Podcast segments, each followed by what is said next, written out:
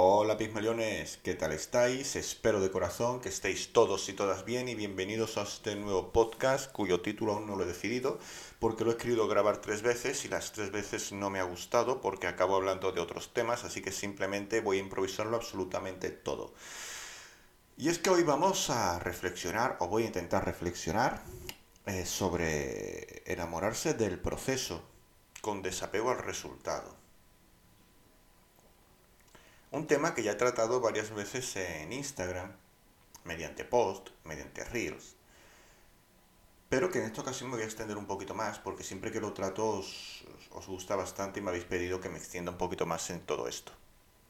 Y es que a día de hoy vivimos en la cultura de la inmediatez, vivimos en la cultura de que lo queremos todo ya, lo queremos todo de forma instantánea, queremos solamente el resultado, queremos conseguir un físico concreto, queremos conseguir un trabajo concreto, queremos conseguir, eh, yo qué sé, mm, una nómina concreta, un sueldo concreto, queremos conseguir X, X seguidores, pero olvidamos que al final todo eso es cuestión de, de procesos, Conseguir un trabajo concreto es cuestión de un proceso. Conseguir eh, un número concreto de seguidores es cuestión de procesos.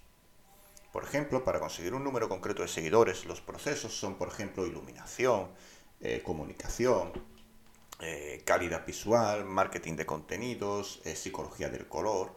O sea, te tienes que enfocar en el proceso, con desapego al resultado. Del mismo modo que también conseguir un físico ¿Qué procesos son los que te llevan a conseguir un físico concreto? Pues procesos de eh, conseguir hábitos de nutrición, hábitos de entrenamiento, hábitos de hacer la compra, hábitos de gestión emocional. Al final, el proceso es una, es una cuestión de hábitos.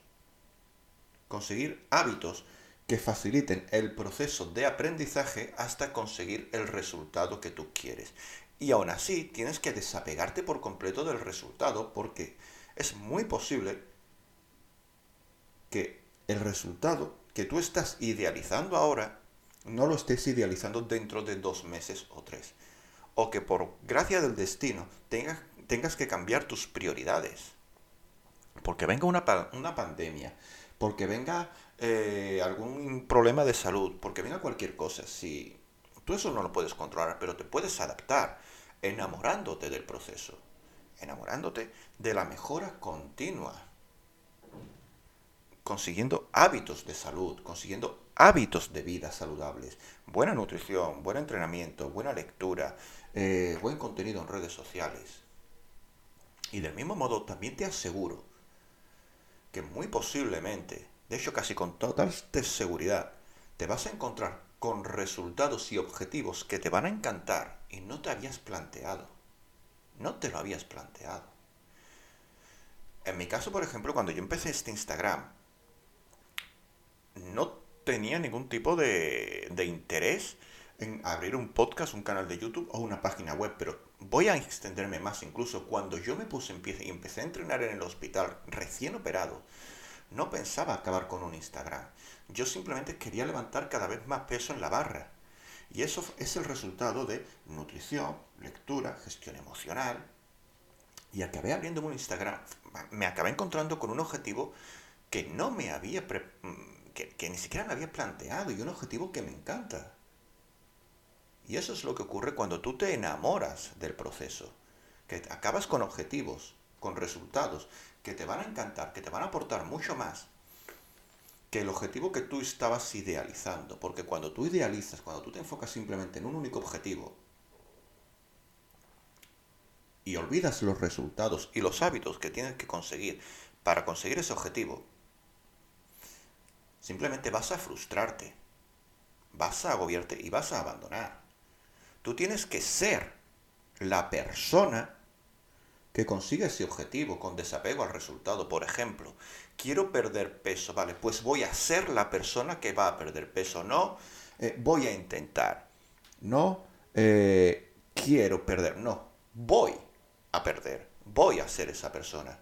¿Qué hábitos de vida consigue esa persona? ¿Qué procesos sigue esa persona? Pues nutrición, lista de la compra, recetas, entrenamiento, suplementación en el caso de que sea necesaria y te conviertes en esa persona. Te conviertes en la persona que disfruta del proceso de pérdida de peso.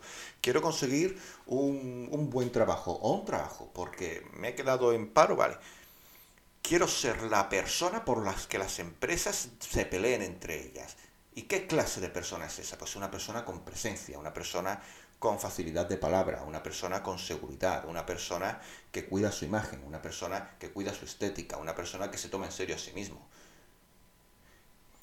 quiero ser una persona que crezca en seguidores en Instagram. Pues ¿cómo tengo que ser esa persona? Tengo que ser una persona que cuida la estética de las publicaciones, una persona que cuida el audio, una persona que cuida la imagen, una persona que da un buen contenido, una persona que se informa para dar buen contenido.